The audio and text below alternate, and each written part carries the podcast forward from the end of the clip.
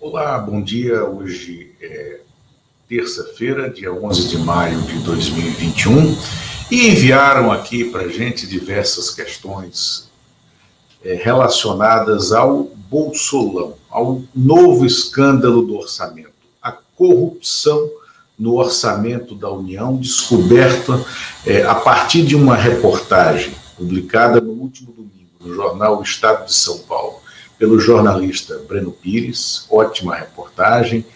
a partir de fatos que foram elencados lá atrás numa entrevista solta, né, informações soltas e que o Breno Pires correu atrás, teve esse mérito de correr atrás, é, é, informações dadas pelo senador Renan Calheiros e que estava havendo um novo escândalo do orçamento.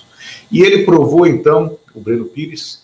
que o governo tem um orçamento sigiloso, ou seja, um orçamento escondido, corrupto, né, de 3 bilhões de reais distribuído para parlamentares amigos. Hoje, né, numa suíte da reportagem, suíte a gente fala da reportagem que vem no dia seguinte, o jornal o Globo publica esse texto, controle de fidelidade e do orçamento, né, e diz, né, prova, mostra porque os jornalistas Melissa Duarte, Natália Portinari e Daniel Ventura tiveram acesso a planilhas da Secretaria de Governo do Palácio do Planalto, na época em que o atual ministro da Casa Civil, Luiz Eduardo Ramos, era secretário-geral do governo, mostra que havia então planilhas de controle de fidelidade de parlamentares que, eh, dependendo da votação, de como eles se comportavam em plenário é, a favor do governo, eles recebiam, então, o direito à liberação daquele orçamento de 3 bilhões de reais, orçamento que era para comprar tratores superfaturados em até 250%, parlamentares do Amazonas, do Tocantins, faziam compras é, com emendas suas em Goiás, né, e os tratores eram superfaturados, para onde ia essa sobra orçamentária? Resume-se a isso esse escândalo do orçamento. Além, né, isso tudo é estruturado, organizado pelo presidente da Câmara atual, Arthur Lira, pelo general Luiz Eduardo Ramos, né, general da passiva ou da reserva, ou de pijama, né? e é, pelo ex-presidente do Senado, Davi Alcolumbre, que é presidente da Comissão de Constituição e Justiça do Senado. E também o jornal O Estado de São Paulo, uma nova reportagem do Breno Pires ontem, mostrou que a Codevasf, Companhia de Desenvolvimento do Vale do São Francisco, dentro dessas alocações orçamentárias corruptas, né, ela ampliou a sua área de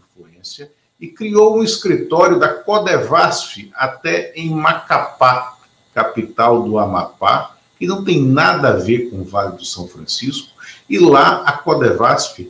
recebe emendas, já recebeu esse ano 81 milhões de reais em emendas liberadas a pedido do Davi Alcolumbre, que faz política no Amapá. Então, o que está acontecendo é sim um novo escândalo do orçamento, é sim um novo escândalo dos anões do orçamento, que tem que ser apurado, é corrupção.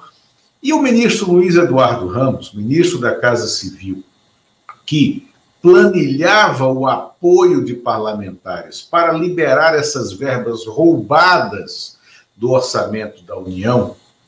e aí ele então estabelecia a pontuação de quem tinha direito a recebê-las, dentro do critério estabelecido pelo colega dele, o general Heleno, aquele, o nano-general Heleno, né, o general que, que, que é acusado de cometer crimes no Haiti e que está lá no Gabinete de Segurança Institucional do Palácio do Planalto, pelos critérios do nano-general Heleno, o Luiz Eduardo Ramos é corrupto, assim como o o general Pazuello, que deixou o Ministério da Saúde, por quê? Compactuaram com esquemas de corrupção. Né? O general Ramos pode alegar que não sabia a destinação final, mas a assinatura, a responsabilidade pela Secretaria-Geral de Governo, que planilhava a fidelidade dos parlamentares, que recebiam a verba desviada do orçamento da União, era do general Ramos. Então, pelos critérios usados por eles mesmos no passado para definir como corruptos políticos, que hoje congratulam com eles, que hoje são a base política de apoio deles, políticos que eles acusavam de corruptos. Então, né, por analogia, por associação, o ministro Luiz Eduardo Ramos se encaixa no perfil do corrupto, traçado por ele mesmo, pelo general Heleno, por diversos militares, por diversos generais, por diversos militares que hoje apoiam o governo. Então, é. A pergunta está respondida. E sobre o, o escândalo original do orçamento, esse livro que está aqui atrás de mim, Ultrapassa, volume 2, né, narra o que foi o escândalo e mostra quem for lá traçar um parâmetro, vai ver que o que está acontecendo agora é exatamente igual ao que aconteceu lá atrás. E fica aqui, a gente às vezes fala muito mal da mídia tradicional, da mídia corporativa, mas as reportagens de Breno Pires no jornal Estado de São Paulo e as reportagens, a reportagem de hoje da Melissa Duarte, Natália Portinari, Daniel Ventura no jornal Globo mostram uma lufada de ar fresco, de brisa fresca e um certo vigor desse jornalismo. Vá. Obrigado, até logo.